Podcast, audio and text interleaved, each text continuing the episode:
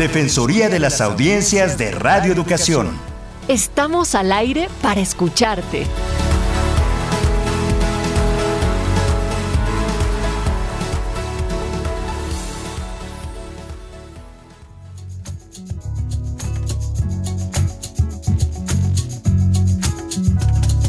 Derecho es de la audiencia, tener también propia voz. La radio es cosa de dos. El diálogo está en su esencia porque oír despierta conciencia y esta busca su expresión. Si en radio televisión la sintonía nos hermana, no esperemos a mañana. Los derechos son acción y aprovecho esta canción para ponerlos en lista. Primer derecho a la vista, cero discriminación, diversidad e inclusión, claridad, buena señal acceso a todos igual, adecuados contenidos en horarios definidos y falta. ¿Qué tal? Muy buenas tardes a todas y a todos. Mi nombre es José Ángel Domínguez. Me da muchísimo gusto darles la bienvenida a una emisión más del programa de la Defensoría de las Audiencias de Radio Educación. Esta es una emisión previamente grabada y me da muchísimo gusto saludar a la maestra Ana Cecilia Terrazas. Ella es defensora de las audiencias de Radio Educación y como siempre a la distancia te abrazo, mi querida Ana C. Yo recibo el abrazo con cariño, mi querido José Ángel, y también lo hago extensivo a nuestras audiencias que pues es a quienes nos debemos. Pero además saludo de paso hasta Granada, España, a José Luis Almagro, que es un diexista que nos hizo el favor de, pedirnos que tuviéramos comunicación con las autoridades de su parte y así lo hicimos y estamos en espera de eso, así como a todas las personas que nos han seguido y, y dado likes y nos comentan, nos escuchan y nos hacen el favor de estar en contacto.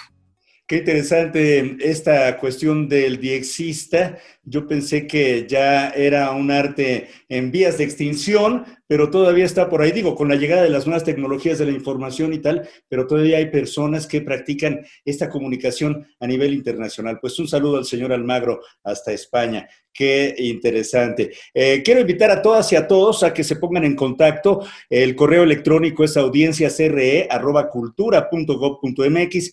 En Twitter estamos como arroba audienciasre y en Facebook como la Defensoría de las Audiencias RE por Radio Educación, por supuesto. Desde luego que le invitamos a escuchar, descargar y por supuesto también comentar todos y cada uno de nueve programas de una serie que se llama Introducción a los Derechos de las Audiencias y sus Defensorías en México. De esta manera le remitiríamos de manera digital una constancia de escucha que lleva el aval de Cátedra UNESCO, de la AMDA, de AMARC, de Cultura DH y por supuesto esta Defensoría. Hay un correo electrónico, hay que dirigirse a audienciasre.cultura.gov.mx y el micrositio donde se pueden escuchar bajo demanda estos capítulos es radioeducación.edu mx diagonal podcast, guion medio curso, guion medio audiencias. Se puede descargar gratis si a usted así lo desea el libro electrónico con el mismo nombre. Mi querida Ana Cecilia, el tema en esta ocasión es un tema que pues eh, ha rondado y debería rondar el comportamiento de todas las personas y de todos los organismos, ¿no crees? Sí, el tema de hoy, mi estimado José Ángel Domínguez, es un tema que viene, que a mí me parece que debe ser la coyuntura de siempre y de todo el tiempo de todos los medios de comunicación y sobre todo de los medios públicos de comunicación. Y, bueno, viene al cuento en específico porque se ha tratado de desviar, a mí me parece, y ahorita lo, voy a comentar con nuestro joven y brillante y talentoso invitado, pero me parece que se ha tratado de, desvirtuar, digamos, el concepto, el tema y, por supuesto, la discusión en torno de, pero no se puede entender una comunicación pública, un periodismo serio, un periodismo crítico, ni un país democrático sin una comunicación informativa, eh, ética. Entonces, eh, pues de eso trata este programa y también, por supuesto, diríamos el antecedente, por qué lo traemos a cuento siempre y también ahora. Pero ese es sobre todo lo que queremos abordar hoy, la ética en los medios de radiodifusión. Así es. Y para conversar en torno a esto, le agradecemos por su tiempo y su disposición a compartir con las audiencias de esta Defensoría a Julio Salazar Ramírez. Él es abogado del Centro de Litigio Estratégico para la Defensa de los Derechos Humanos y también de México Unido contra la delincuencia. Eh, es licenciado en Derecho por el Centro de Investigación y Docencia Económicas, el CIDE, especialista en litigio estratégico y defensa de derechos humanos. Ha participado y llevado a cabo diversos casos que han tenido impacto en cambios en políticas públicas, temas bueno, importantes como son el debido proceso, los derechos sexuales y reproductivos, el derecho a la alimentación, a la salud, el derecho a un medio ambiente sano, derechos de los consumidores, entre muchos otros. Muchísimas gracias por tu tiempo, Julio Salazar Ramírez. Es un placer. Gracias, bienvenido. Muchísimas gracias por el espacio. El placer es mío de estar aquí con ustedes. Fíjate, Julio, que em, en muchos años que llevo de periodista y comunicóloga, a mí la ética sí me ha sido muy útil. Es decir, me, puede escudar o de alguna manera me, me, fuerza a replegar mis propios intereses, a hacer más transparente lo que estoy haciendo, em, a decir las cosas como deben de ser. Y yo creo que en última instancia sí contribuye a poner un suelo más parejo, un suelo igual, cosa que es fundamental para poder respetar y hacer valer cualquier derecho humano. Pero yo te quiero preguntar a ti como abogado, como joven, como, como eh, un defensor de derechos también, em, ¿qué es en tu cabeza, qué significa un código de ética? ¿Qué es y qué significa? Claro, em, ok, eh, bueno, ven que en principio pues esta noción de, ética es la valoración de cuestiones morales que son como estos conjuntos de reglas y, ¿no?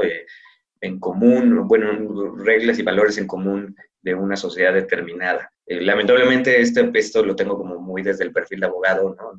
muy, muy cuadrado de alguna forma, pero en el caso específico de los lineamientos y en la materia que nos trae de, en cuestión de audiencias, de derechos de las audiencias y concesionarios, eh, eso lo definen como muy limitado a un conjunto de principios, reglas y valores adoptados por el concesionario eh, en los que se basa la estructura del el servicio que van a dar. Eh, es decir, eh, estos tienen que mostrar cuáles son sí los valores, cuáles son los contenidos, cuál es la identidad, cuál es la intención de este concesionario al utilizar el espectro radioeléctrico, qué mensaje quiere transmitir. sí, es como, como bastante limitado e incluso tiene que establecer estas cuestiones de eh, los procesos mediante los cuales el concesionario va a atender a, las audiencias, específicamente a los grupos vulnerables, o bueno, en especial cómo atender a grupos vulnerables, y cómo va a resolver cuando exista, ¿no? Eh, como procesos cuando exista eh, una denuncia o una exigencia de una, de una audiencia respecto a determinados contenidos. Claro, en ese sentido, bueno, se dejó durante mucho tiempo a los medios de comunicación masiva el eh, construir sus propios códigos, digamos, ¿no? Se hablaba de autorregulación, por ejemplo, y parece ser que eso a lo largo de los años la experiencia ha demostrado que no ha sido tan positivo. ¿Cuál sería tu punto de vista, Julio? Sí, en definitiva, eh, pues eh, tenemos que reconocer, tal como reconoció la misma Suprema Corte de Justicia, que estos concesionarios eh, piensan en términos de una empresa, maximizar sus ingresos, maximizar sus recursos, eh, y no necesariamente piensan en, qué contenido darle, no necesariamente en las calidades, no necesariamente eh, piensan en la audiencia, piensan en tener números, ¿no? en tener audiencias, no, no es relevante muchas cosas. ¿no? Y en este sentido también ha sido, se ha demostrado toda la vida que las empresas normalmente no se pueden autorregular, tienen los incentivos puestos para que, eh, pues sí, tienen los incentivos puestos para que eh, solamente piensen en términos económicos y no en términos de lo que pudieran afectar a, determinadas poblaciones. De, responsabilidad social, Julio. Sí, definitivamente. Un ejemplo bien claro que, que fue un asunto en el que nos, bueno, me tocó participar es en, las cuestiones de comida saludable y la información, el etiquetado frontal de productos, que también funcionaba con esta lógica y que tuvieron los mismos argumentos que ahora la industria eh, de radio, bueno, de, radiodifusión. Eh, en los cuales determinaban, eh, decían que los consumidores en ese caso eran adultos que podían tomar decisiones y que se les fue infantilizando al obligar a darles cierta información específica, pero lo cierto es que por la autorregulación que tenían eh, estas empresas, los etiquetados frontales no eran entendibles ni siquiera por estudiantes de nutrición. ¿no? Eh, en estos casos, si estamos en una condición muy similar, ¿no? esta autorregulación no está pensando en la protección de los derechos de las audiencias, no está pensando más que en los, eh, en los intereses económicos de estos concesionarios y que en muchos casos, eh, aquí también, bueno, hay que, hay que como, poner esto como muy de frente. Eh, lo que hacen, la labor que hacen es bien importante, lo que hacen los periodistas como ustedes, también es bien importante la pluralidad de opiniones, la pluralidad de contenidos, eh, pero lo que se está buscando no es regular necesariamente a, los periodistas, ¿no? Eh, eh, ¿no? es establecer limitantes a la libertad de expresión, sino es establecer límites a las empresas en aras de proteger a las audiencias y en aras de proteger a los mismos periodistas. A ver, Julio, déjame, déjame hacer un, repaso, porque claro, como tú eres el abogado que ganó todo esto ante la Suprema Corte junto con otros despachos, etcétera. Pero bueno, por lo pronto, en esta etapa tú, eh, pues sí, estás entrando eh, al tren ya eh, echado a andar. Pero imaginemos que hay allá afuera audiencias que no están percatadas de la minucia de qué está ocurriendo. Déjame decirlo en términos de ética nada más. Entonces, recuperando el tema de, la ética, desde es magnífico que desde el 2013, 2014, eh, concretamente, se empezó a, escuchar y empezó y estuvo en la ley la palabra sola, códigos de ética vinculada a los medios de radiodifusión, porque se consideró, y esto es muy importante decirlo, que en la Constitución está dicho que la radiodifusión es de interés y debe ser de interés público, ¿no? Eso también es una, una, cuestión novedosa, importantísima, digamos que un logro de muchísimos años. Eh, ese es como el primer punto. El segundo punto es que una vez que teníamos este concepto de código de ética, eh, no necesariamente todo el mundo ni sabía qué hacer, ni cómo hacerlo, ni, ni, ni, de qué iba, ni a qué sabía, ni, ni por qué se tendría que hacer, si siempre ha habido, nadie va a decir, ay no, yo de entrada era súper marrano, ahora voy a ser ético. Pues no, está, complicado que lo digas. Y además, hay otra parte que hay que ser francos. Todo el mundo, todos los medios de comunicación tienen intereses. Los que no tienen los comerciales, los tienen los políticos. Los que no tienen políticos tienen ideológicos. Los que no tienen intereses eh, tienen votos. Los que no. ¿Por qué? Porque, porque de alguna manera estamos hablando de entidades de poder. Y las entidades de poder, este, no me dejarás mentir, pues todas quieren preservar el poder. Casi nadie dice, ay, no, yo ya no quiero el poder, no me gusta, ¿no? Se los dejo a, entonces, eso es una cosa que hay que entender. para eso, para que em, de alguna manera los que no tienen el poder tengan un poco menos, o sea, se haga un poco más chico el diferencial de poder entre los que no lo tienen y los sí los tienen, para eso existen los códigos de ética, ¿no? tercer punto. Em, con, la, con la discusión o con la, em, en 2017, esto sí todo el mundo lo sabe y lo vamos a abordar en la, la próxima semana con toda puntualidad por, de, tu, de, tu, voz.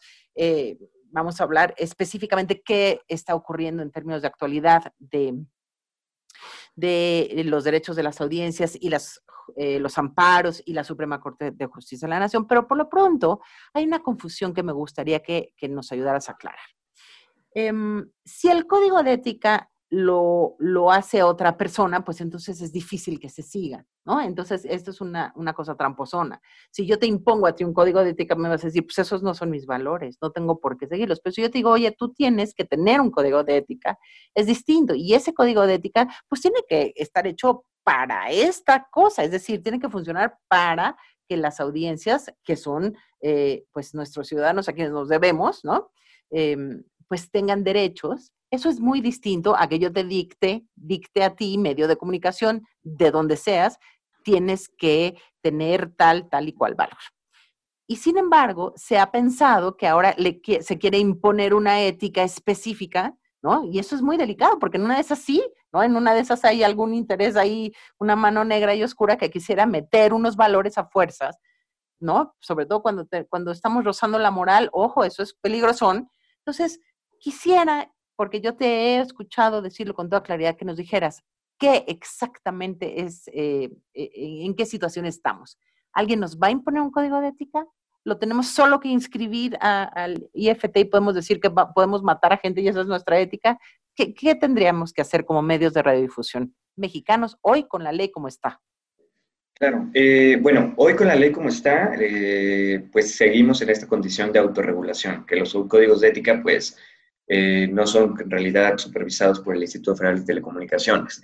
Ahora, lo que, lo que planteábamos y que fue parte de lo que generó aquella reforma de 2017, es que se le quitaba la capacidad al Instituto Federal de, de Telecomunicaciones eh, de, recibir estos códigos de ética, inscribirlos y de sancionar en caso de violación a los derechos de las audiencias, conforme a los procesos.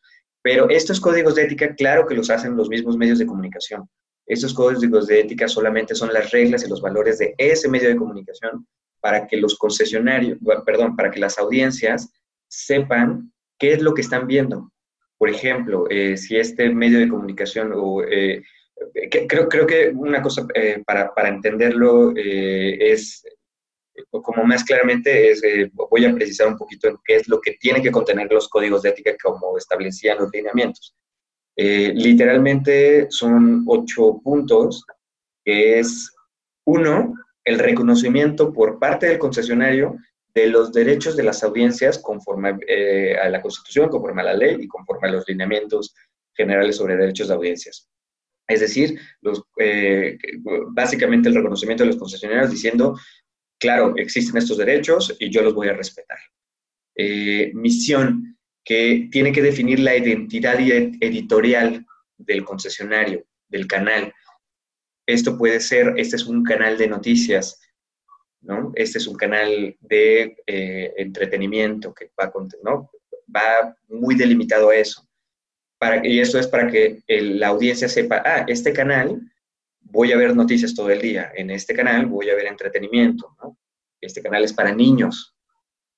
Visión, ¿qué es lo que se busca alcanzar en el futuro eh, para que las audiencias tengan criterios y eh, criterios de juicio y acceso a los contenidos? O sea, este medio, estos concesionarios eh, pretenden por ejemplo, transmitir los valores democráticos a, la ciudadanía, de transmitir los derechos, ¿no? Los valores, este, determinados valores, determinados contenidos, ¿no? Pero esto es justo para que las audiencias sepan a qué atenerse. Eh, valores a partir de los que se definirá la estructura programática. Aquí es esta cuestión, ¿qué es lo que valora más este concesionario? ¿Qué es lo que valora más este medio?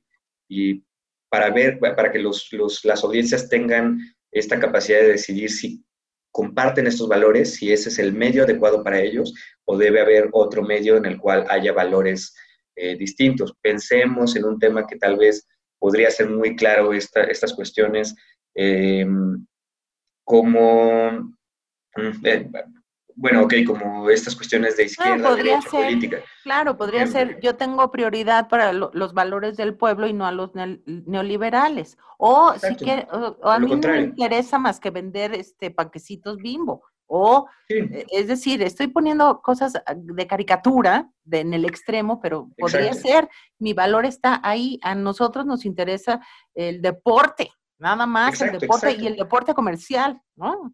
Exactamente, exactamente eso. Eh, pero esto es para que los, las audiencias sepan de primera mano, ah, claro, este canal hace, es esto por esto, ¿no?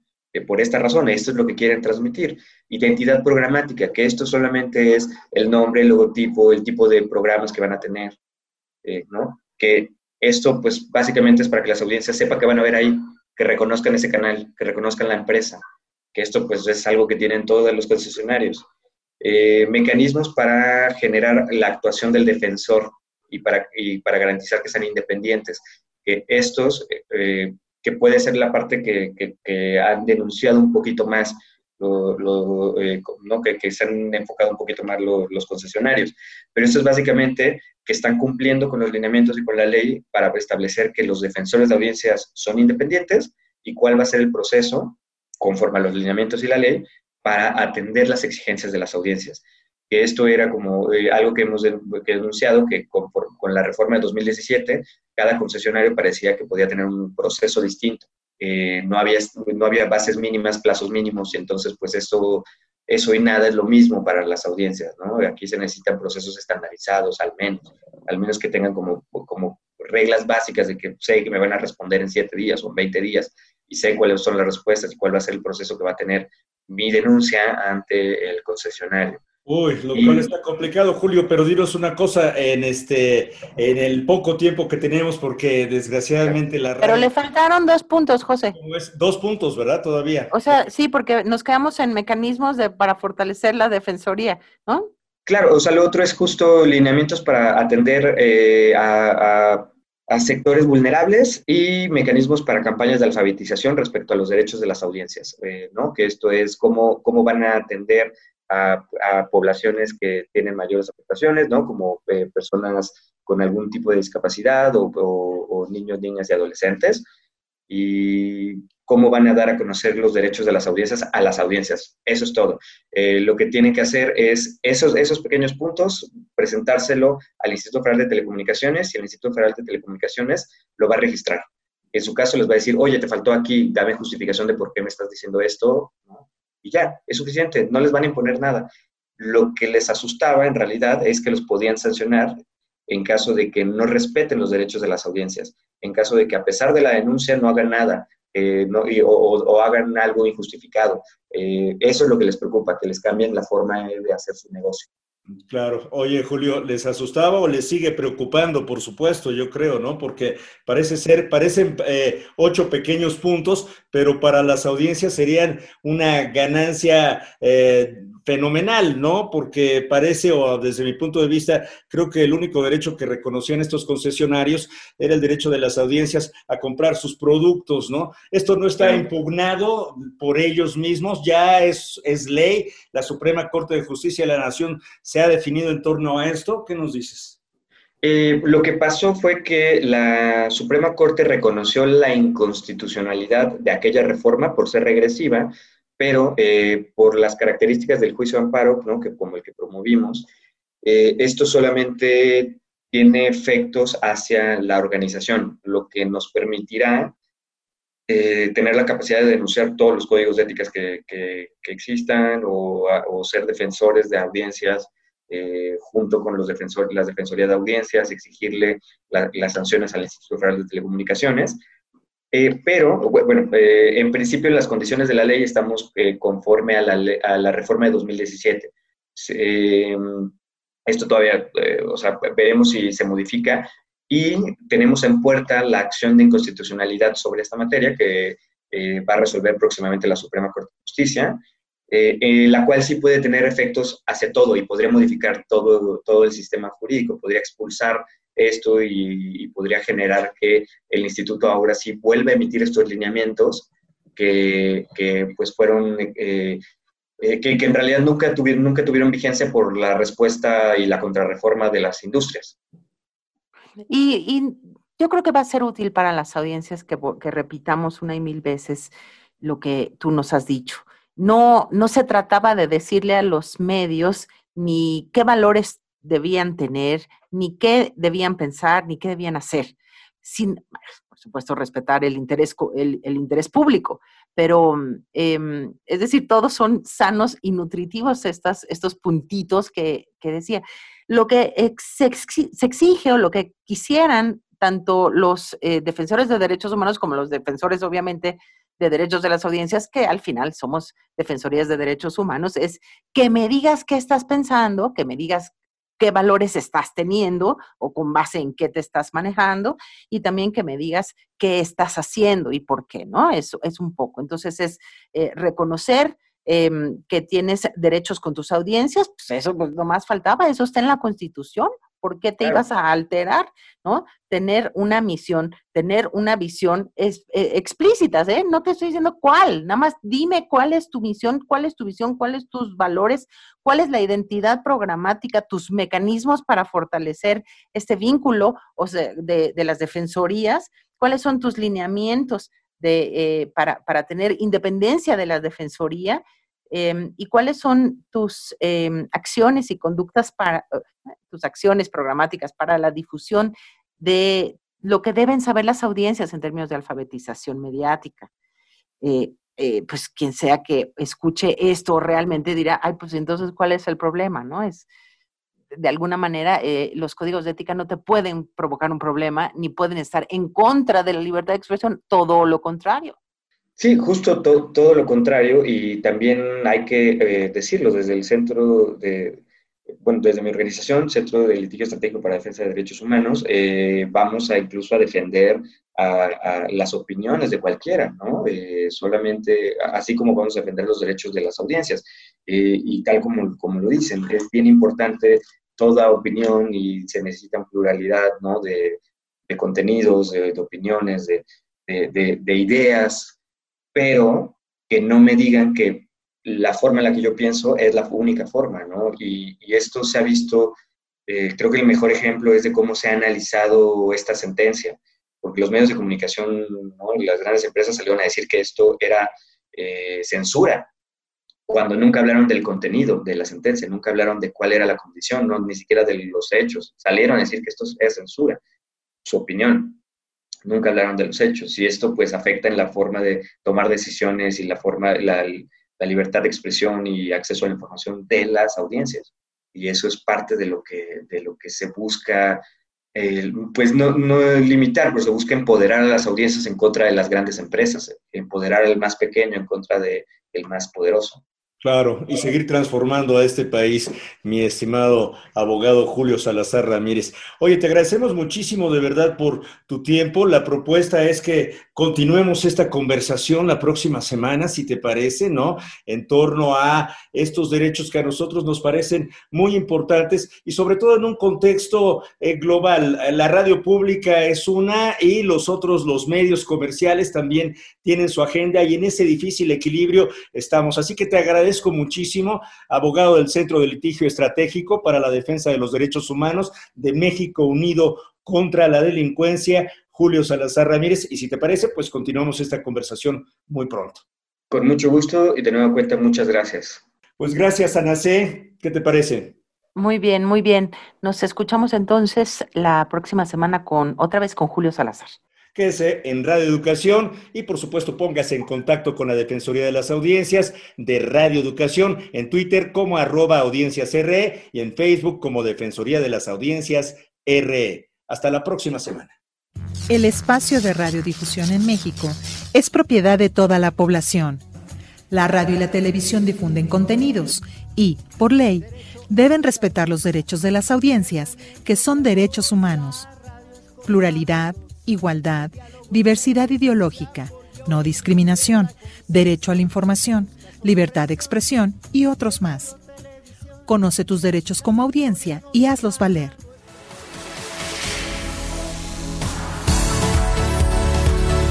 Defensoría de las Audiencias de Radio Educación. Estamos al aire para escucharte.